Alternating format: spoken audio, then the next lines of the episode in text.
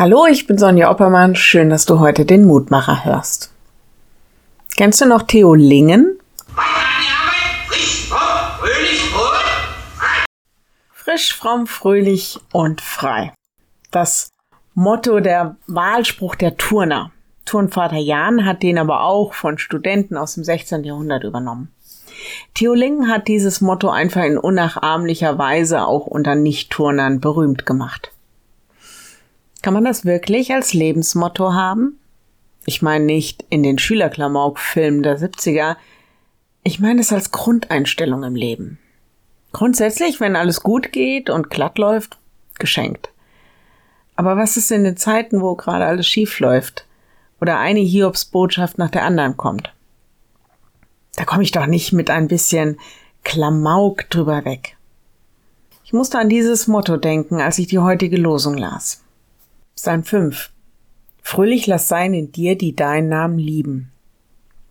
Es ist kein Befehl an uns, sondern eine Bitte an Gott. Tatsächlich fängt der Psalm mit einem ganz großen Seufzen, ja einem Hilfeschrei an. Herr, höre meine Worte, merke auf mein Seufzen, vernimm mein Schreien, mein König und Gott.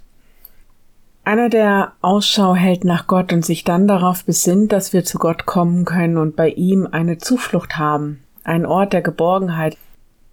Dann in Vers 12 kommt der Beter im Grunde zu einer veränderten inneren Haltung. Herr, diejenigen, die doch auf dich vertrauen, die dich lieben, denen schenk Gründe zur Fröhlichkeit. Die lass sehen und erfahren, dass du da bist und gib ihnen ein zuversichtliches, ein fröhliches Herz.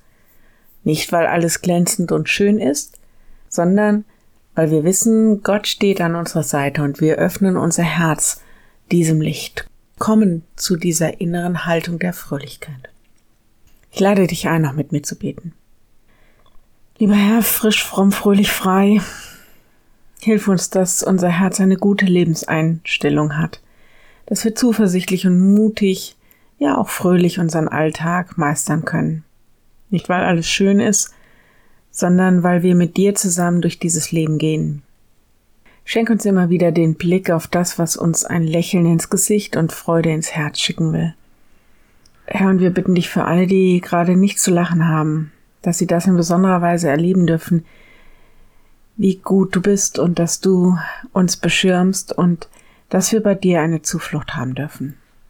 Amen.